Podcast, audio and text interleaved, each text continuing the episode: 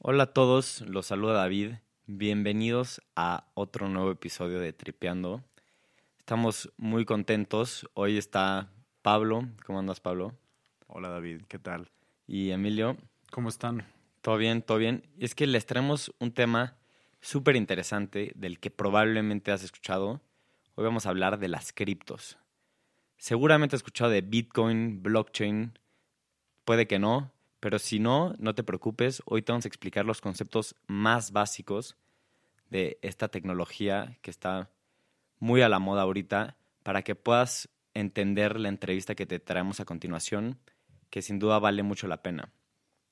Lo que hay que entender para poner un poco en contexto esto de, de las criptomonedas es que en el 2008 se dio la crisis financiera más importante del siglo y puede que de la historia.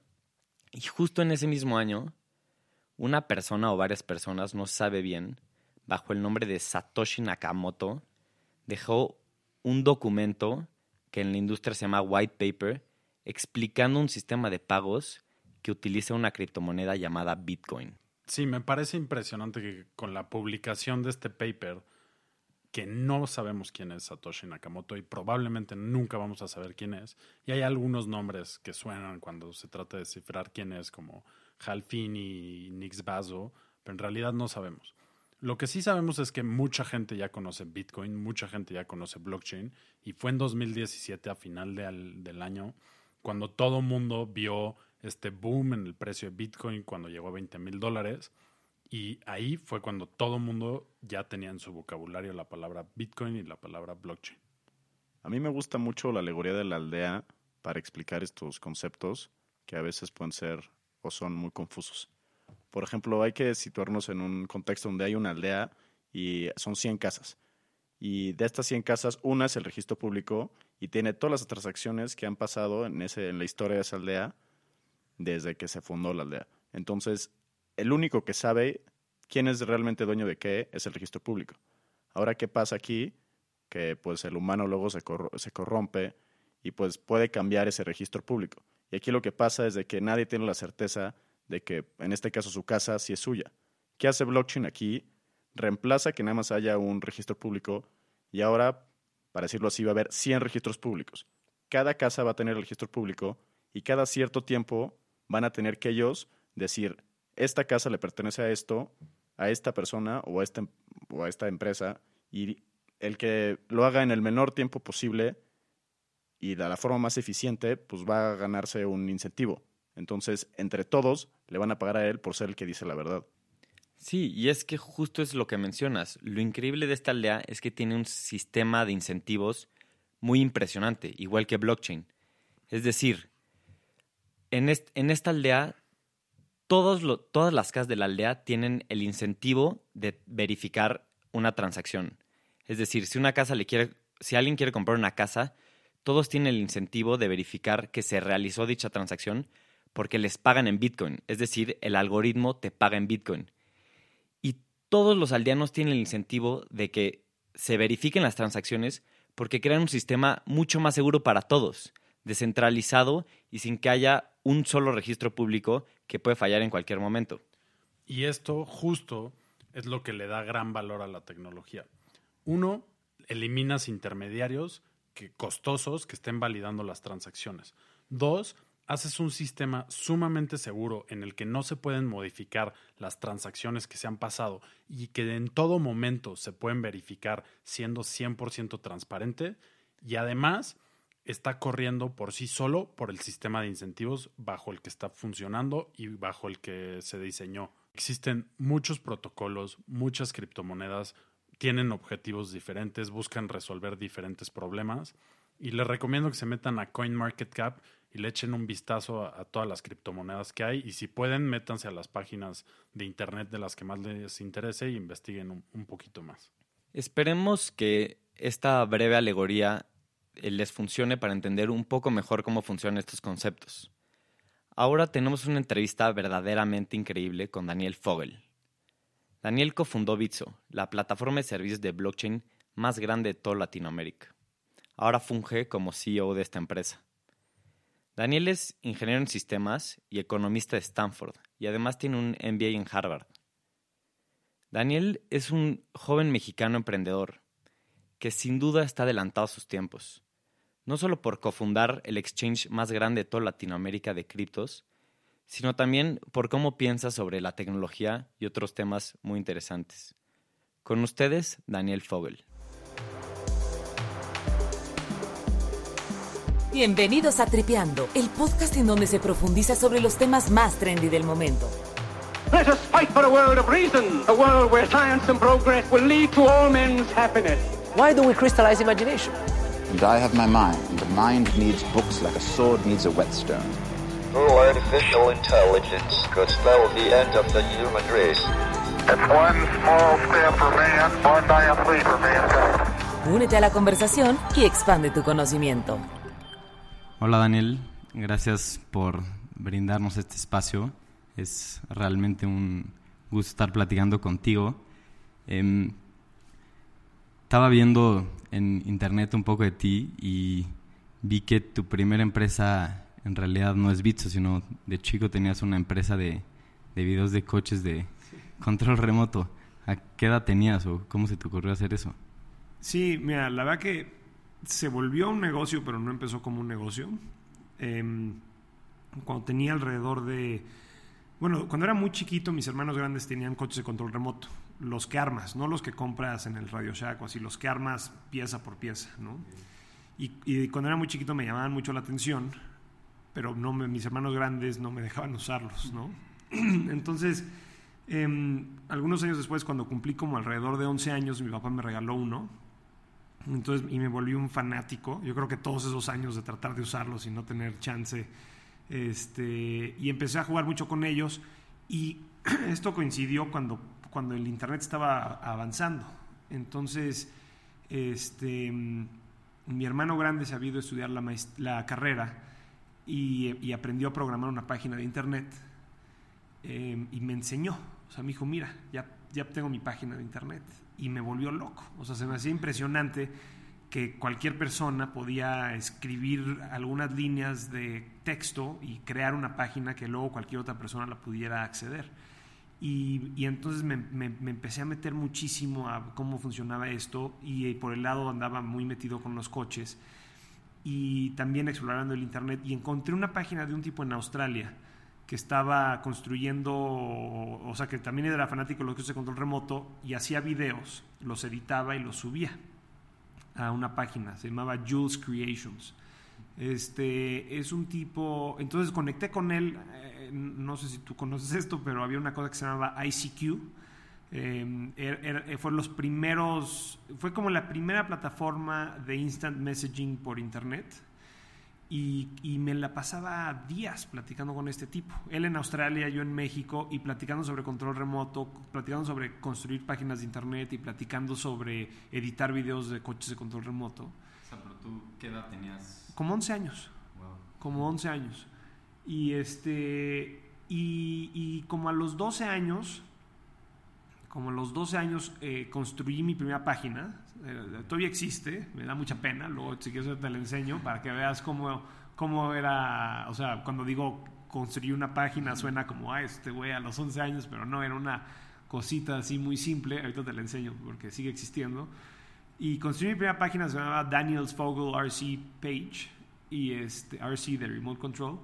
Y, y- y hablando con ese tipo de Australia, aprendí a editar los videos. ¿Qué tenías, que constru ¿Qué tenías que comprarle a tu computadora para poder importar videos? Porque no era fácil como hoy. Tenías que comprar un device físico que conectabas a la- al circuito, al- al motherboard de tu computadora para poder importar videos y empecé a este y empecé a construir estos videos, ¿no? Y este tipo me ayudó y qué software tenías que usar, entonces con- conseguí el software y empecé a editar los videos.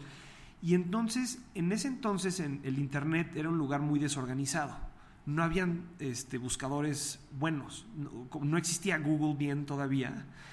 Empezaba a andar, Google empezó creo que en 1997, 1990, empezaba a andar, pero era muy desorganizado el internet. Entonces, la manera en la que encontrabas páginas, o una de las maneras, de las primeras maneras, es se creaban unas cosas que se llamaban web rings, en donde tú en tu página ponías un código del web ring y estaba linkeado a diferentes páginas que son similares a las tuyas. Entonces estaba la mía, estaba la de este tipo Jules, en Australia y habían otros tipos y andábamos ahí en el WebRing. Y luego este, los tipos que eran dueños del WebRing se les ocurrió crear un mecanismo de votación en donde podías votar como cuál era la página favorita del WebRing. Y así era como encontrabas internet. O sea, suena loquísimo hoy en día, pero pues así. Hoy en día cuando la gente dice como no, el internet se ha revolucionado, eso sí, pero tomó mucho tiempo y era una porquería al principio. Era bien difícil, ¿no? De usar al principio. Y este, y, y- y este tipo, Jules y yo, competíamos siempre por el primero y el segundo lugar, ¿no? Y, este, y en algún momento agarramos y le, dije, y le dije, oye, ¿por qué no unimos y hacemos tú y yo la página más de pelos de, de coches de control remoto en el Internet? Y creamos esta cosa que se llama RC Movies y se volvió súper famosa. Y, este, y pasaron dos cosas interesantes. Uno es que los la gente que construía los coches, o sea, la- eh, hay una empresa que se llama Tamilla, una que se llamaba HPI Racing, nos empezaban a contactar y nos decían, oye, hemos visto los videos que suben de sus coches, entonces queremos mandarles un coche nuevo a ustedes para que hagan un video como, como, de como promocionándolos, ¿no? Porque vemos que hay mucho interés en su página. Y la otra cosa que empezamos a hacer es empezamos a poner este, ads en la página de, la- de lo mismo, o sea, de, de estos proveedores de coche, de los- la, la gente que construía los coches o los vendía, y páginas de internet en donde empezabas a poder comprar y vender coches o partes de cochecitos. Y así empezamos a ganar dinero, ¿no? Y así fue poco a poco y luego construimos una cosa que la, la- eh, o sea, en ese entonces, antes del internet, pues eh, mucho se manejaba por revistas, ¿no? Entonces había una revista eh, que se llamaba RC Car Action, que yo la iba a comprar al Sanborns apenas salía eh, y siempre llegaba con dos meses de retraso en ese entonces. Y este y era mi era pues mi cómo, cómo es mi, mi fuente de conocimiento de este espacio, qué coches nuevos están saliendo, porque la gente, o sea, e- era realmente un mundo en donde la gente, o sea, las, la- lo- por ejemplo, estos que te digo que construían, eh, que vendían los coches, no tenían buenas páginas de internet, ¿no? O sea, no encontrabas información acerca de los coches, acerca de qué estaban construyendo, no lo encontrabas entonces, pero las revistas era todavía donde iban a entrevistar a estas compañías y hablaban de los nuevos productos, entonces era como mi fuente de información. Y entonces un día este, nos escriben un email y nos dicen, oye, queremos hacer un reportaje de ustedes.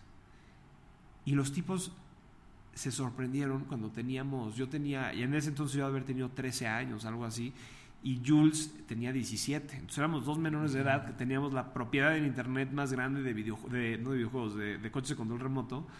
Y este y, y hay, una, hay un reportaje que hicieron ahí muy, muy chistoso. Pero, pero sí, o sea, yo te diría que más, más que una. O sea, más que pensarlo como una empresa, siempre fue como un hobby, algo que nos apasionaba a los dos, que crecimos un poquito con la tecnología del internet, este, aprendimos los dos a programar, a editar videos, eso pues, a, esa edad, y era, era más que un negocio, una pasión, pero sí recuerdo que yo era tan chico que cuando nos pagaban, porque nos pagaban por advertising, por esto, por, los anuncios, esto, este, yo no tenía cuenta de banco. Entonces yo tenía que pedir los cheques este, que luego se los daba mi papá para que él los depositara en su cuenta, yo se los endosaba, él los depositaba en su cuenta y luego él me, este, y él me daba el dinero o con eso compraba otro coche o una cosa así, pero era, o sea, sí era, era fue, fue muy divertido. Y luego lo que pasó es que cuando ya tenía yo creo que como 15, 16 años, me empecé a desenamorar de los coches de control remoto. Yo creo que eh, entras a la adolescencia, empiezas a tener otras cosas con amigos, otros, otros intereses. Entonces empezamos, y, y, a, y, a, y Julian este tipo de Australia, le empezó a pasar lo mismo. Y abandonamos el proyecto un poquito y, nuestra competencia más grande nos las compró. O sea, nos dijo, oigan, pues ya vemos que no están haciendo nada, pero pues siguen teniendo los hits más grandes, etcétera. ¿Les interesaría venderle? Les dijimos, sí, claro. Se la vendimos y luego la página, pues luego cuando salió YouTube, cuando salen todas estas cosas, todo esto desaparece. Este, y, y de hecho compré yo de regreso la, el dominio.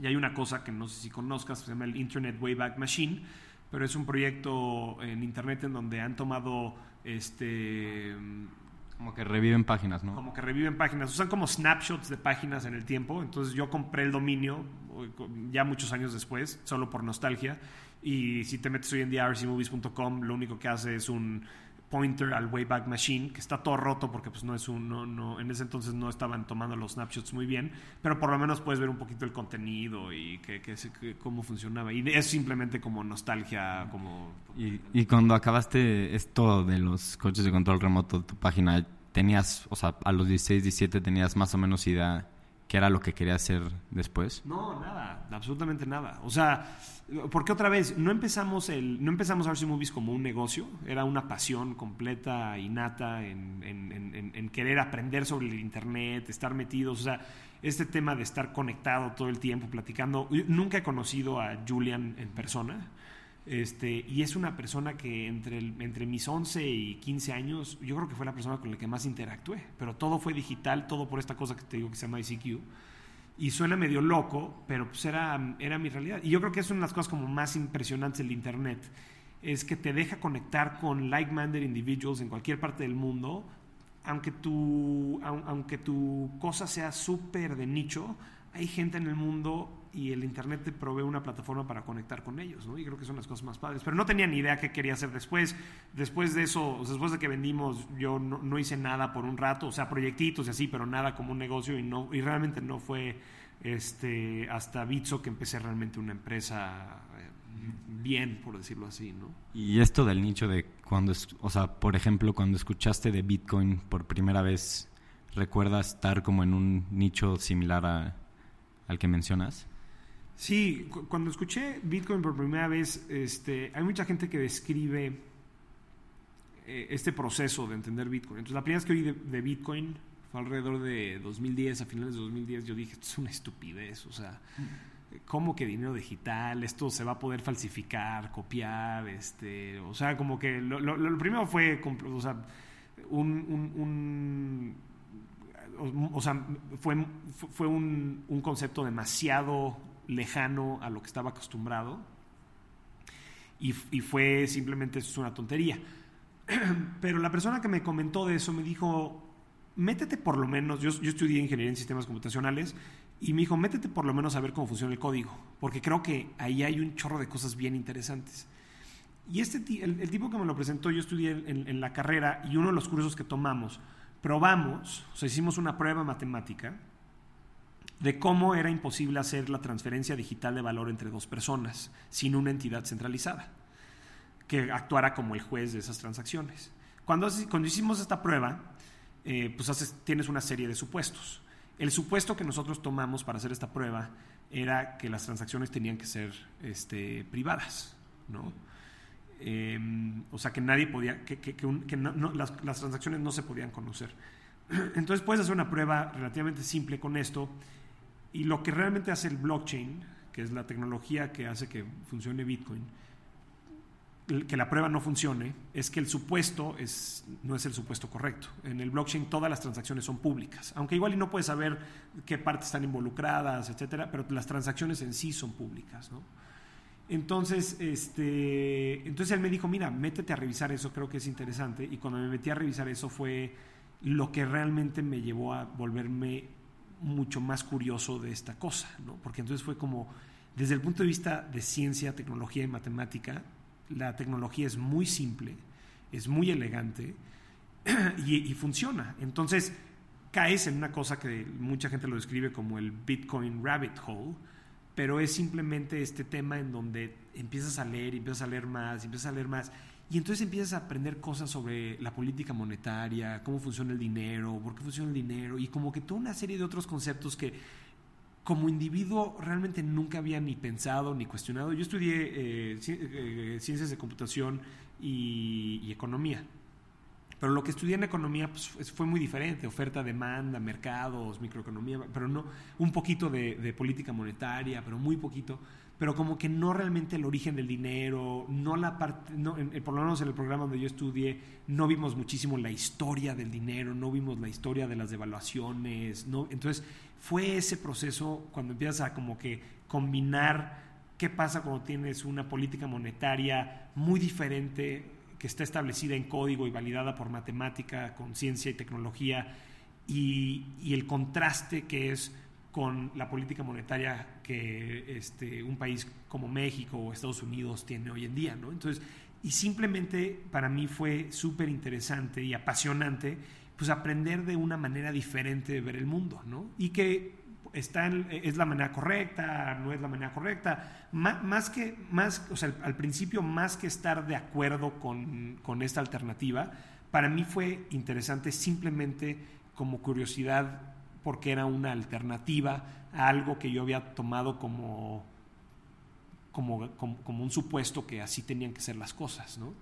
Y luego yo creo que pasa el, proceso de conversión, ¿no? Luego empiezas a ver y ver todas las ventajas que esto puede tener, por qué puede ser ventajoso para mover valor internacionalmente, cómo puede ser un método de pago, cómo pu- eh, y entonces ahí es cuando realmente entras en un tema, pero, pero mi proceso tomó bastantes años, ¿no? O sea, yo pasé de 2000, de finales de 2010 eh, muy apasionado a esto y involucrándome cada vez más. Eh, Cuando me fui a hacer la maestría empecé el club de Bitcoin en la maestría, eh, a platicar con, con profesores, con estudiantes acerca de esto, pero, este, pero no fue realmente hasta, hasta Bitso que pues, ya me dedico profesionalmente tiempo completo en esto.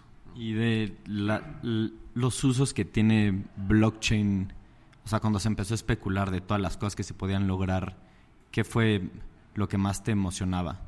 O sea, eh, por ejemplo, descentralización, inclusión financiera.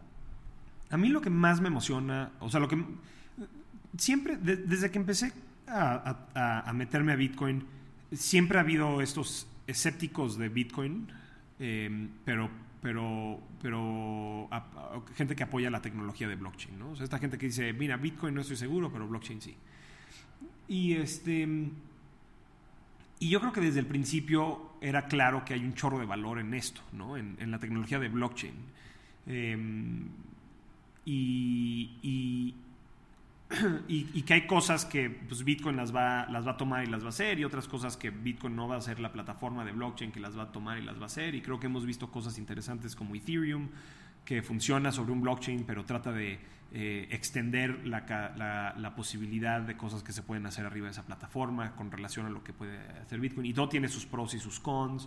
Y creo que seguimos explorando mucho. ¿no? En, en 2017, cuando hay todo este crecimiento especulativo enorme y realmente la palabra blockchain empieza a entrar en, en- en el vocabulario del día a día de la gente, eh, pues el blockchain se vuelve todo, ¿no? Este, se vuelve lo que va a curar el cáncer, lo que va a curar inclusión financiera, lo que va a curar absolutamente todo, ¿no? Y, creo que es una cosa súper interesante porque hay un, hay un término que se llama Amherst Law que dice que este, los, los seres humanos sobreestimamos lo que la tecnología puede cumplir en el corto plazo, pero, ¿cómo dices? Underestimate. Subestimamos. Pero subestimamos qué puede lograr la tecnología en el largo plazo, ¿no? Entonces, obviamente hubo todo esta, este hype con el tema de blockchain el, el año pasado y se va a resolver todo, esta cosa va a resolver absolutamente todo. Y hoy en día creo que todo el mundo está como que un poquito más sobrio en el asunto, como, uy, no, pues estamos todavía muy lejos de que esta cosa sobre, eh, solucione cualquier cosa. Pero la cosa más emocionante es la cantidad de mentes brillantes que se han unido a este espacio. O sea, es muy fácil encontrar ingenieros brillantes que vienen de las mejores empresas que hoy en día están trabajando en proyectos de blockchain, algunos de ellos en Bitcoin, algunos de ellos en otros.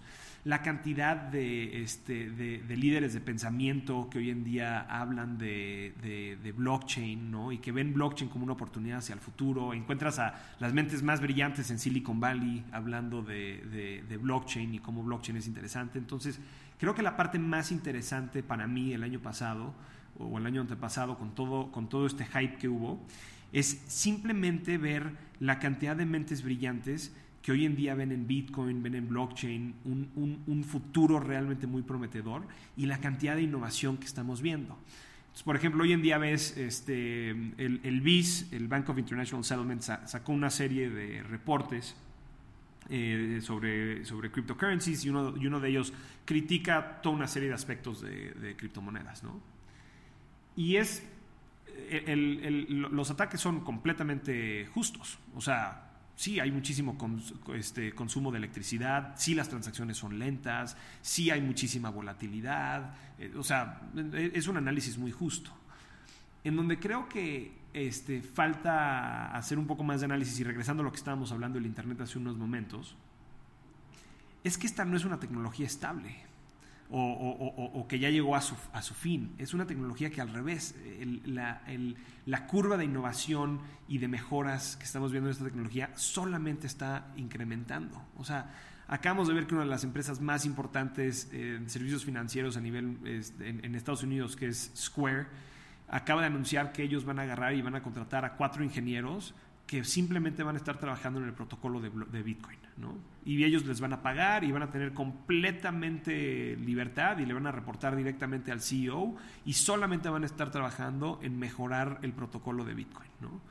Entonces, cuando yo te decía del Internet, te decía, tenía toda una serie de problemas. El Internet no podías encontrar las cosas, las páginas eran feas, el ancho de banda era malísimo. Yo me, yo me acuerdo, o sea, esto a ti te, te- te va a hacer reír, pero yo me acuerdo de poner, o sea, de apretarle un link en mi navegador, ir al baño, salir del baño, lavarme las manos, ir a la computadora y todavía ver cómo la página todavía seguía cargándose. Y mi papá decía, ¿cómo puedes utilizar esto? Yo abro el periódico y puedo leer todo lo que tengo que leer y no me tengo que esperar. ¿Cómo, cómo tienes la paciencia de esperarte?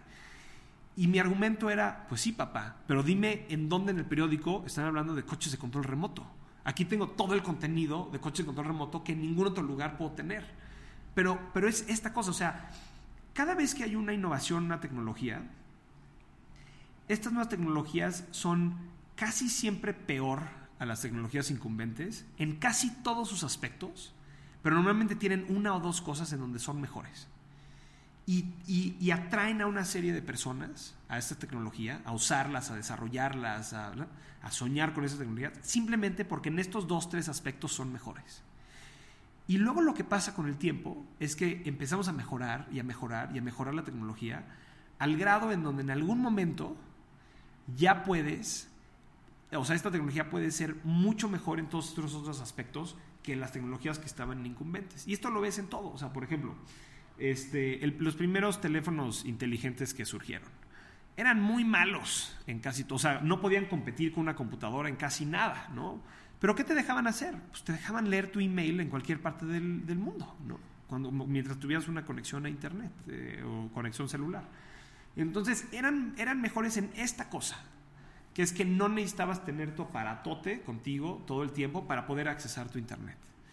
Pero hoy ve todo lo que puedes lograr con tu teléfono inteligente. Es casi todo.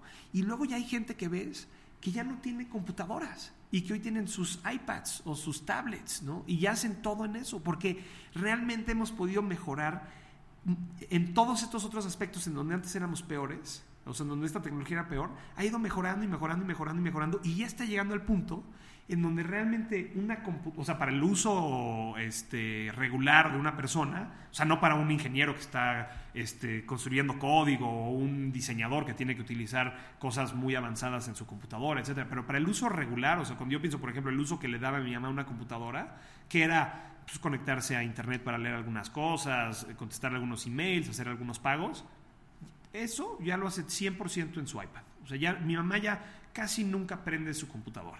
Ya puede imprimir desde su iPad, ya puede hacer- pero hace, hace ocho años era imposible pensar que ella iba a poder hacer eso desde una tablet, ¿no? Pero, pero, pero la tablet era mejor en una cosita y hoy en día es mejor o es casi igual a una computadora en casi todo, ¿no? Y esto, esto, esto lo ves en cualquier tecnología. Entonces hoy en día cuando yo veo las críticas de, oye, es que Bitcoin es caro, es que Bitcoin este, gasta mucha electricidad, es que es lento, es que es esto, digo, sí, 100% de acuerdo, pero no están viendo todo lo que se está desarrollando. Hoy en día hay una cosa que se llama Lightning Network, en donde ya puedes hacer transacciones este, instantáneas en cualquier parte del mundo y tiene una escalabilidad similar a la red de Visa. Eso es algo que hace un año parecía imposible y hoy en día ya existe. Entonces, lo, lo que no nos podemos olvidar es que es una tecnología que sigue avanzando, que, sigue progresando y entonces, aunque hoy en día parezca que es muy mala en muchas cosas, es una cosa que, en, mi opinión, en el largo plazo va a redefinir completamente cómo funciona el sistema financiero tradicional a, nivel global. Y este, igual que el Internet en, en 1995, cuando lo pusieron en mi casa, era imposible pensar lo que iba a lograr y mi papá se le hacía una tontería. Este, y hoy en día ha redefinido toda la manera en la que nos comportamos. Hoy en día se te cae el internet en tu teléfono celular y no sabes ni qué hacer. No sabes, este, ya no puedes mandarle un WhatsApp a nadie, no puedes pedir un Uber para llegar a ningún lugar, o sea, ya no puedes hacer nada, ¿no? Em, pero en 1997 eso, o 95 era imposible pensar que el internet iba a tener ese impacto, ¿no? Donde si lo pierdes ya te sientes que no sabes ni qué hacer. Sí, y regresando un poco a esto de los escépticos que mencionas de la tecnología de blockchain, si pudieras transmitir, realmente transmitir una idea de al- a, a las personas, ya sea de la vieja escuela o escépticos o como los queramos llamar, para que entendieran un poco el valor que pueda llegar a tener blockchain y bitcoin y las demás criptos en algún momento, ¿tienes al- alguna en mente? Sí, yo creo que un- una cosa mu- muy fácil que ver es simplemente vean el número de universidades alrededor del mundo que hoy en día están, han invertido el tiempo, el dinero en, en- en cursos sobre esta tecnología. Entonces, yo creo que siempre tenemos que pensar en que las universidades a nivel mundial son el centro de innovación, de nuevas ideas y de progreso de la humanidad. ¿no? Y obviamente hay progreso que pasa, innovación que pasa, nuevas ideas que pasan fuera de las universidades, pero tradicional, o sea, eh, la gente, como tú dices, de la vieja escuela que dice, pues yo soy un escéptico, un escep- escéptic- escéptico grande en estas cosas, eh, yo creo que una manera muy fácil es, vayan a su alma mater, seguro van a encontrar alguien en su alma mater que le está dedicando, si no tiempo completo, una parte importante de su tiempo en entender esta tecnología, en estudiar esta tecnología, y en la mayoría de los casos es gente que ve muchísimo valor en esto. O sea, tú vas a Stanford, tú vas a, Harvard, tú vas a MIT, tú vas a Princeton, tú vas a Yale, o sea, agarra el top, la- la- las top 50 universidades en el mundo y vas a encontrar que un porcentaje altísimo de esas tienen maestros que ya están dedicados 100% al estudio, o sea, al research y al, y al- avance de estas tecnologías. Y yo creo que una muy buena pregunta que hacernos como escépticos es, ¿por qué? ¿Por qué estas mentes brillantes están decidiendo pasarse sus noches y sus días estudiando y construyendo algo que yo creo que no va a llegar a ningún lugar? Y, y creo que es muy, eh, o sea, hay, que ser un poco humildes con esto porque, pues, y, está bien, o sea, ser escépticos es, el derecho de todo el mundo y está perfecto, pero yo creo que hay que ser humildes cuando vemos estas mentes brillantes que están diciendo lo contrario, ¿no? Y, y en el Internet vimos lo mismo, o sea, otra vez, si, si- si regresas a ver la historia del Internet, eh, encuentras que en los 90 había toda una serie de escépticos que decían esto nunca va a funcionar por esto, esto es lento, esto está desorganizado. Este, eh, si regresamos al tema de, Wikipedia, creo que es no regresar, pero si tocamos el tema de Wikipedia, eh, en, la prepa yo estudié en, el americano y, y hice un ensayo que decía por qué yo creía que Wikipedia iba a reemplazar la enciclopedia británica. Me, me saqué una C. Este, y la razón que me daba mi maestra es que porque nunca iba a haber una, o sea, que nunca una serie de extraños en el Internet iba a sustituir una serie de académicos avalados por una institución seria para ser la fuente de información del mundo. Y, yo, y mi punto era, este, y regresando muy similar a lo que decíamos así antes de los nichos, mi banda favorita, que era Radiohead, bueno, sigue siendo Radiohead, no tenía una, o sea, no tenía un lugar en la enciclopedia británica, pero había un artículo muy, este, con mucho contenido en Wikipedia. Entonces, y, y- y- y- muy atinado, ¿no? O sea, con, con contenido este, revisado por fanáticos, no, no académicos avalados, sino fanáticos en- en- en- en esta banda. Y, para mí era como obvio que había algo grande que estaba pasando, pero pues había mucha gente que no les gustaba Wikipedia. Yo recuerdo maestros que decían, no vean, o sea, no se metan a Wikipedia a aprender sobre temas porque no saben quién escribió eso. Pero lo que sí podías hacer era ir a la papelería, no sé si tú conoces estas cosas, las monografías, y veías el veías las monografías tenían faltas de ortografía, tenían datos completamente incorrectos, tenían cosas así y decías, qué locura. O sea, ¿cómo puede ser que una monografía esté culturalmente aceptado si esta cosa se quedó estancada? En, alguien la escribió hace 30 años y sigue diciendo lo mismo.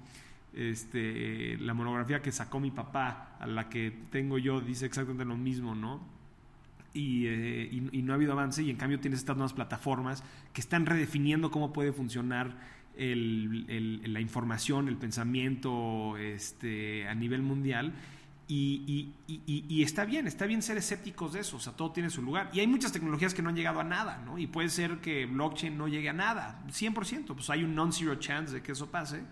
Pero yo creo que ya hay tanta gente que le está invirtiendo tanto tiempo y tantos casos de uso legítimos que ya estamos viendo hoy en día en los temas de descentralización, los temas de, de, este, de, de accesibilidad, de, reducción de costos, incrementos en, en- en- en el- en la capacidad de estas redes. O sea, hay tanto, hay, hay- hay tanto desarrollo que estamos viendo que yo creo que es yo creo que ya pasamos la, etapa en donde, en donde más escepticismo hubiera podido destruir esta, es- es- esta tecnología, ¿no? Vemos miles de millones de dólares que están invirtiendo anualmente en el desarrollo de esto, empresas enormes que se han creado a raíz de esta tecnología y yo creo que vale muchísimo la pena pues, ser un poco humildes y ver por qué tanta gente está hablando de esto. Y cuando tú empezaste, cuando se, básicamente cuando se te ocurrió cofundar Bitso, realmente no había tantas mentes brillantes trabajando en esto, no había tanto dinero, no había, había mucha especulación, pero realmente no había cosas tan concretas como las vemos ahorita. ¿Cuál fue tu criterio para decir como esto puede funcionar, hay que empezarlo en México?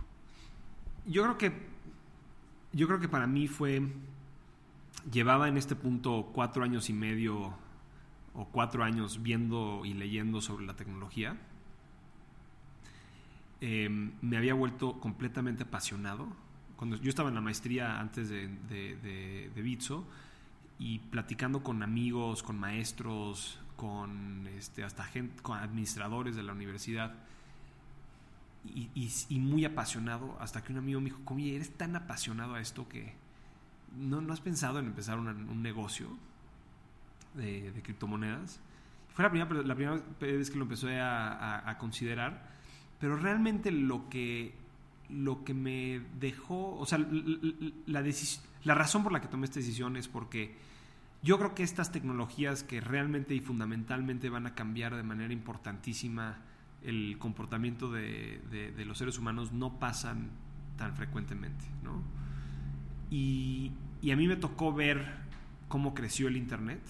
Sea, digo, obviamente no desde los 70 en su nacimiento y eso, pero sí eh, su entrada al mundo en general. Y era muy chiquito, pero fue fascinante. Y todos los mismos, eh, todos los mismos sentimientos que tuve cuando era, cuando tenía nueve años y empezaba a jugar con el internet y a construir mi primera página de internet, los empecé a tener cuando empecé a ver Bitcoin. Entonces, para mí era la oportunidad de entrar a construir una industria arriba de una tecnología que en mi opinión iba o en mi opinión sigue en la trayectoria de cambiar fundamentalmente muchas cosas y que iba a haber un- un- una oportunidad asimétrica desde el punto de vista de cuánto tiempo le voy a invertir a esto y la oportunidad que eso representa. Entonces, obviamente una, una probabilidad grande de que esto no llegue a nada y que no podamos ejecutar como empresa, etcétera, pero viendo, viendo como un super momento para hacer algo en, en- un momento donde la tecnología, como dices, pues no estaba en la mente de muchas gentes y era una super oportunidad para, para- para empezar a trabajar con ella y hacer algo con ella. ¿Y hay ahorita algún caso de uso futuro que te emociona mucho de esta tecnología?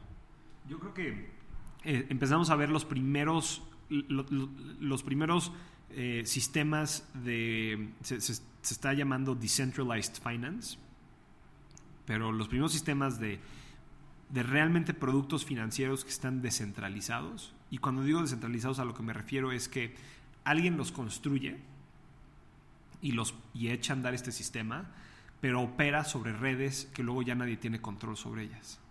Y que tú como usuario puedes hacerte cliente de este sistema, pero donde ya te estás haciendo cliente simplemente del sistema, no de una empresa. Y tú puedes, o sea, sí, el problema ahorita es que tienes que ser técnico todavía, pero si tú le inviertes en entender el código de estos sistemas descentralizados, eh, estás, te, puedes volver cliente de una serie de reglas, otra vez, de, matemáticas, y donde ya nadie te puede cambiar los términos de uso, ya nadie te puede controlar este, que si sí te pagan o no te pagan, simplemente tú tienes acceso a un servicio financiero que funciona de cierta manera y si tú estás de acuerdo con ese funcionamiento, puedes volverte un cliente de ese, de ese servicio. Y yo creo que este es el tipo de cosas que eh, o sea, hoy en día ya vemos en Bitcoin transacciones internacionales, pagos de remesas, pagos de servicio, pagos, y hay muchas cosas que estamos haciendo ahí para mejorar los casos de uso, hacerlos más avanzados, hacerlos más fáciles de usar, que una persona que no sea técnica pueda utilizarlos, etcétera, etcétera. O sea, hay mucho, mucho que todavía tenemos que construir simplemente en temas como pagos pero, eh, pero empezamos a ver los primeros, o sea, hace años hemos hablado de estos temas de decentralized finance y hoy en día estamos por primera vez viendo los primeros eh, sistemas concretos, eh, funcionales, que hoy en día puedes accesar y yo creo que eso es súper, o sea, ahí hay una súper, súper oportunidad y estamos viendo, y, y, y, y, sí creo que vamos a ver un mundo futuro así, en donde vamos a matar intermediarios. En, eh, por todos lados, porque la gente va a poder accesar estos servicios de cualquier parte del mundo, en cualquier parte del mundo, em, y, donde la gente va a poder tener beneficios bien importantes utilizando estos sistemas completamente descentralizados. Esto es algo que me súper emociona. Creo que estamos todavía lejos. Eh, estamos lejos en en, explicarlos, en crear interfaces para que la gente los entienda fácilmente, para que interactúe con ellos fácilmente, para que alguien, este, pues como mi mamá, pueda decidir utilizar un sistema como estos en vez de su banco tradicional. Pero lo que es interesante es que algo que hace cuatro años era simplemente teoría, hoy en día ya es práctica. Y práctica, como, como lo hablamos, muy mala, porque en cualquier otro aspecto este, menos en el aspecto de descentralización, estas cosas son peores que el sistema tradicional financiero actual. Pero otra vez, el, el reto de estas tecnologías es mejorar, mejorar, mejorar, mejorar, mejorar, a grado que en 10 años volteamos y digamos, ¿cuándo se comieron estas cosas al sector financiero? ¿Cuándo? Pues en los últimos 10 años de wizards that didn't sleep. O sea, gente que estuvo duro y dale, duro y dale, duro y dale, mejorando, mejorando, mejorando, mejorando, hasta que llegamos a un punto en donde realmente, fundamentalmente, hicimos las cosas mejor. Y Daniel, siento que hay parte del estigma que existe detrás de Bitcoin y las demás criptomonedas es por una confusión que siento que suele existir en el debate cuando la gente dice que Bitcoin no es seguro o que cualquier criptomoneda no es segura y parece que hay una ambigüedad entre seguridad de una transacción y seguridad de invertir en Bitcoin. Correcto. ¿Puedes explicar un poco cuál es la diferencia entre ambas? Sí. Eh, si tú ves la red de Bitcoin, em, en la red de Bitcoin, olvídate de su valor, olvídate de su conexión con el mundo este, físico, por decirlo así, o tradicional. El 100% de las transacciones que han ocurrido en Bitcoin han ocurrido porque alguien tenía acceso a las llaves privadas, que son como la firma que nadie puede falsificar, para mover transacciones dentro de la red de Bitcoin. El 100%. El 100% de los Bitcoins que hoy en día existen se crearon siguiendo las reglas del sistema. No hay ningún Bitcoin que ha sido falsificado, no hay ninguna transacción que ha sido falsificada. El sistema como sistema es 100% íntegro. Nunca ha habido una falla en el sistema, hoy hasta hoy en día. No que no puedan haber en el futuro, pero realmente como ha estado construido el sistema, se ha construido de una manera en donde ha habido muchísima seguridad y certidumbre con respecto al 100% de las operaciones que hoy en día han ocurrido en ese sistema. Ahora, ¿qué pasa? Ya que te sales del sistema de Bitcoin en sí, hay muchas cosas que son complicaciones en donde la gente y la gente confunde la seguridad del sistema de Bitcoin con la seguridad de utilizar esta tecnología. Entonces, mencionaste una, que es el precio. El sistema de Bitcoin no determina el precio. El sistema de Bitcoin tiene una serie, te- determina la emisión de, de nuevos Bitcoins. Eso ha estado plasmado en código desde que se creó, no ha cambiado. Este, a veces es una crítica, mucha gente es una cosa que le gusta mucho, simplemente una desviación de cómo funcionaba la política monetaria de un sistema hasta, hasta que Bitcoin se crea. Em, pero luego lo que ha pasado es que pues, hay gente que ha especulado con ese valor. Y fuera de este sistema han puesto un precio en moneda fiat, en monedas fiat, para intercambiarlo. Y eso pues ha subido y ha bajado y ha subido y ha bajado y tuvo una subida muy importante en 2017 y hoy en día ha bajado de manera importante. ¿no? Para, para, para poner algunos números, en, en- el tope llegó a estar en alrededor de 20 mil dólares por Bitcoin. Hoy en día estamos alrededor de entre 3.500 y 4 mil dólares por, por, por Bitcoin. Em, otra cosa que sea, entonces hay gente que confunde definitivamente como, oye, pues yo pensé que invertir en esto era seguro. Y, no, utilizar la red es 100% seguro. Pero el valor que la gente le vaya a dar a la red, pues sigue o sea, teniendo muchos altas y bajas. Y nosotros eh, pensamos en esto como similar, o sea, creemos que el ser humano es malo en saber el valor de nuevas tecnologías. Esto lo vimos en el Internet. En el Internet, en, en, en, en 1999, en el 2000, pues obviamente hubo muchísima eh, exuberancia y también hubo un hype enorme y todo todo mundo que decía, pues yo, yo tengo una página de Internet, ahora ya valían millones de dólares, ¿no? Y luego pues vimos que esto este, pues quebró porque no solo por tener una página de Internet ibas a hacer este, un negocio, montar un negocio súper este, atractivo, pero lo que, lo que pasó al mismo tiempo es que algunas empresas en Internet se han vuelto hoy en día las empresas pues, más importantes del mundo, ¿no? Eh, em- eh, o sea, tienes empresas como Amazon, empresas como Google, empresas como Apple, que pues Apple, aunque tiene obviamente toda una parte de hardware, realmente su crecimiento viene en el crecimiento del Internet, pues todo, todo lo que ha pasado con los App Stores, etcétera, etcétera, los- eh, obviamente el revenue de los iPhones, etcétera, etcétera. Eh, entonces, en largo plazo, otra vez, pues ha sido muy claro que el Internet ha tenido muchísimo valor, pero en el corto plazo, pues está el- el- como, humanidad eh, eh, sobreestimamos eh, de manera importante el valor de esta cosa. Y creo que en, en- en las divisas digitales, en la tecnología blockchain, estamos viendo lo mismo. Hubo este hype que esto iba a curar todo, etcétera, etcétera, y hoy en día ha bajado de manera importante, pero yo creo que en el largo plazo vamos a ver que estas cosas tienen un valor este súper importante y fundamental. La otra cosa que creo que vale la pena hablar sobre la seguridad es que se han vulnerado a usuarios de la plataforma de Bitcoin. Entonces, un ejemplo de esto es, oye, pues mira, eh, eh, el equivalente yo te diría es, imagínate que tienes una caja fuerte y puede ser una caja fuerte súper robusta, que nadie la puede, este, eh, ¿cómo se dice? Penetrar. Nadie puede penetrar esta, esta caja fuerte. Es su- está súper bien hecha. Tú puedes decir que la caja fuerte es súper segura. Ahora, ¿qué pasa si yo dejo enfrente de la caja fuerte un post-it con la clave de cómo abrir eso? Pues bueno, no significa que la caja fuerte no sea segura. Significa que el usuario de la caja fuerte no, o sea, no tuvo el, en este caso parece el sentido común de, de guardar de manera correcta la clave para accesar la caja fuerte, pero hemos visto lo mismo en Bitcoin. O sea, hemos visto lo mismo en Bitcoin. Hemos visto gente que ha perdido grandes cantidades de dinero porque los han hackeado, pero casi casi ese hackeo es porque no han resguardado de manera este, correcta los, las llaves privadas para accesar esos fondos.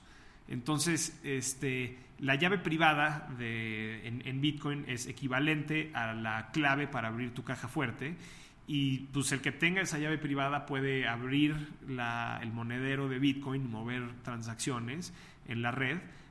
Pero la red, pues simplemente la red lo que dice es, oye, yo lo que espero es que alguien que tenga esa llave privada, esa contraseña, pueda hacer estos movimientos. Y si me la das, pues te permito hacerlos. Y, y tú, o sea, fuera del mundo Bitcoin, tú debes de ser responsable y saber cómo mantener estas llaves privadas, que es una de las cosas que, que se han vulnerado y que han causado mucha, este, mucha confusión. Es gente que confunde a alguien que no supo resguardar su contraseña con Bitcoin no es seguro porque lo hackean. ¿Crees que dentro de esas personas están muchos reguladores que en vez de intentar de proteger a los, a los usuarios que, que forman parte de, no sé, una empresa que vende Bitcoin, dicen, no, ¿sabes qué? Mejor hay que prohibir la tecnología en general y, o sea, porque hemos visto muchos casos de eso en China y en muchos países también. Sí, yo, yo creo que es un reto bien grande para el regulador. Eh, nosotros nos hemos acercado mucho a las autoridades y una de las cosas que las autoridades nos dicen una y otra vez es nos cuesta mucho trabajo atraer gente altamente técnica, ¿no? Porque la gente altamente técnica pues quiere trabajar en cosas altamente técnicas y no necesariamente quieren trabajar como reguladores. Y, entiendo que hay este, o sea, gente muy técnica que trabaja hoy en día en la CNBB, en, la Secretaría de Hacienda, en el Banco de México, pero, pero entendemos que es un challenge. Es un challenge hasta nosotros como empresa, ¿no? Atraer talento técnico de alta calidad. Eh, creo que es una de las cosas que pues, en, cualquier literatura encuentras que hay una falta de talento técnico en general en el mundo, ¿no? Pero, pero, muchas autoridades a nosotros nos han hablado y nos han pedido, oye, nos podrían ayudar a tratar de conseguir a alguien que sea muy bueno técnicamente, que nos pudiera ayudar con estas cosas, etcétera. Y es un reto grande, porque normalmente, pues mucha de la gente que trabaja en, como regulador es gente que estudió Derecho, es gente que estudió Economía, Relaciones Internacionales, o sea, es a la gente que tradicionalmente le gusta trabajar en el, en el sector público, ¿no? Entonces, y ahora empiezas a tener estas tecnologías en donde el reto regulatorio es altamente técnico. ¿no? ¿Cómo sé yo, cómo voy a permitir yo como regulador? ¿Cómo le voy a dar un permiso a una empresa, yo como regulador, de que resguarde criptomonedas si no termino de entender cómo realmente alguien debería de resguardar criptomonedas? Cómo, cómo, realmente debería descifrar esas cosas, cómo debería de repartirse estas llaves, cómo, o sea, cuáles son los, los conceptos. Y hay conceptos que, o sea, vemos a los reguladores en México entender, temas como multi-signature, pero ya cuando te metes a los, a los temas muy técnicos, pues sí hemos encontrado este, una barrera importante de tratar de comunicar cómo ciertas de las cosas en donde nosotros como empresa hemos invertido muchísimo este, tiempo, dinero y recursos en elaborar sistemas robustos para proteger a los clientes y que hemos visto otras empresas alrededor del mundo, como mencionas, que no lo han hecho, ¿cómo llegamos, cómo, cómo le transmitimos esto a las autoridades para que ellos puedan construir un marco regulatorio en donde ciertas cosas sean requisitos para empresas que quieran resguardar este, criptomonedas en nombre de sus clientes? Pero es complicadísimo, ¿no? Porque porque pues muchas cosas son súper mega técnicas. O sea, yo estudié eh, sistemas en, computación y, y, hay ciertos temas de criptografía que son súper técnicos, donde aquí tenemos gente que es, eh, o sea, que ha estudiado criptografía muy a fondo y entiende, pero que yo en mis cursos pues no, nunca llegué a tocar. Entonces nos apoyamos en expertos, pero pues hasta a nosotros nos cuesta trabajo, o sea, hasta a, mí me cuesta trabajo luego compartírselo al regulador, exactamente cuál es la práctica, por qué esto es la práctica, etc. Entonces es un reto grande, ¿no? Y yo creo que, y yo creo que parte del miedo que estamos viendo en México se genera de eso, o sea, se genera de, oye, pero pero ¿qué voy a hacer si de repente le doy un permiso a Bitso y de repente a Bitso lo hackean y le roban todas sus criptomonedas? ¿Cómo, cómo, cómo doy yo la cara como regulador?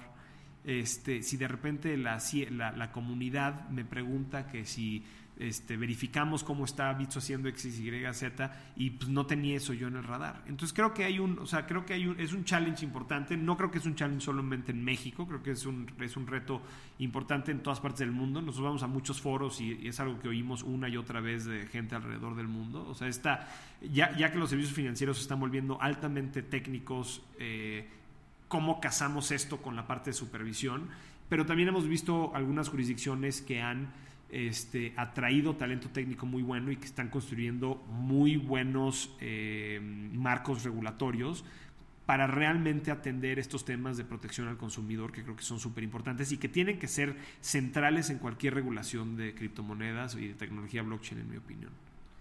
Y Daniel, por último, ¿hay algún libro, algún podcast, algún texto que le recomendarías a las personas que nos están escuchando para que se informen más o no necesariamente de cripto que a ti te apasione. No necesariamente de cripto. No necesariamente de cripto, pero...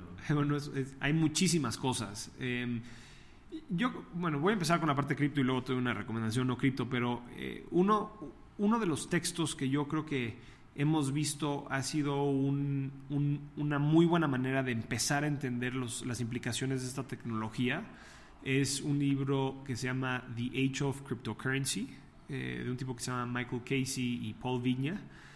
Eh, creo que es un libro muy bueno. Ellos dos son periodistas y han eh, investigado los casos de usos de la tecnología alrededor del mundo y, explicado otra vez los retos, los riesgos y las implicaciones. Y yo creo que, y yo creo que es, este, yo creo que son muy buenos.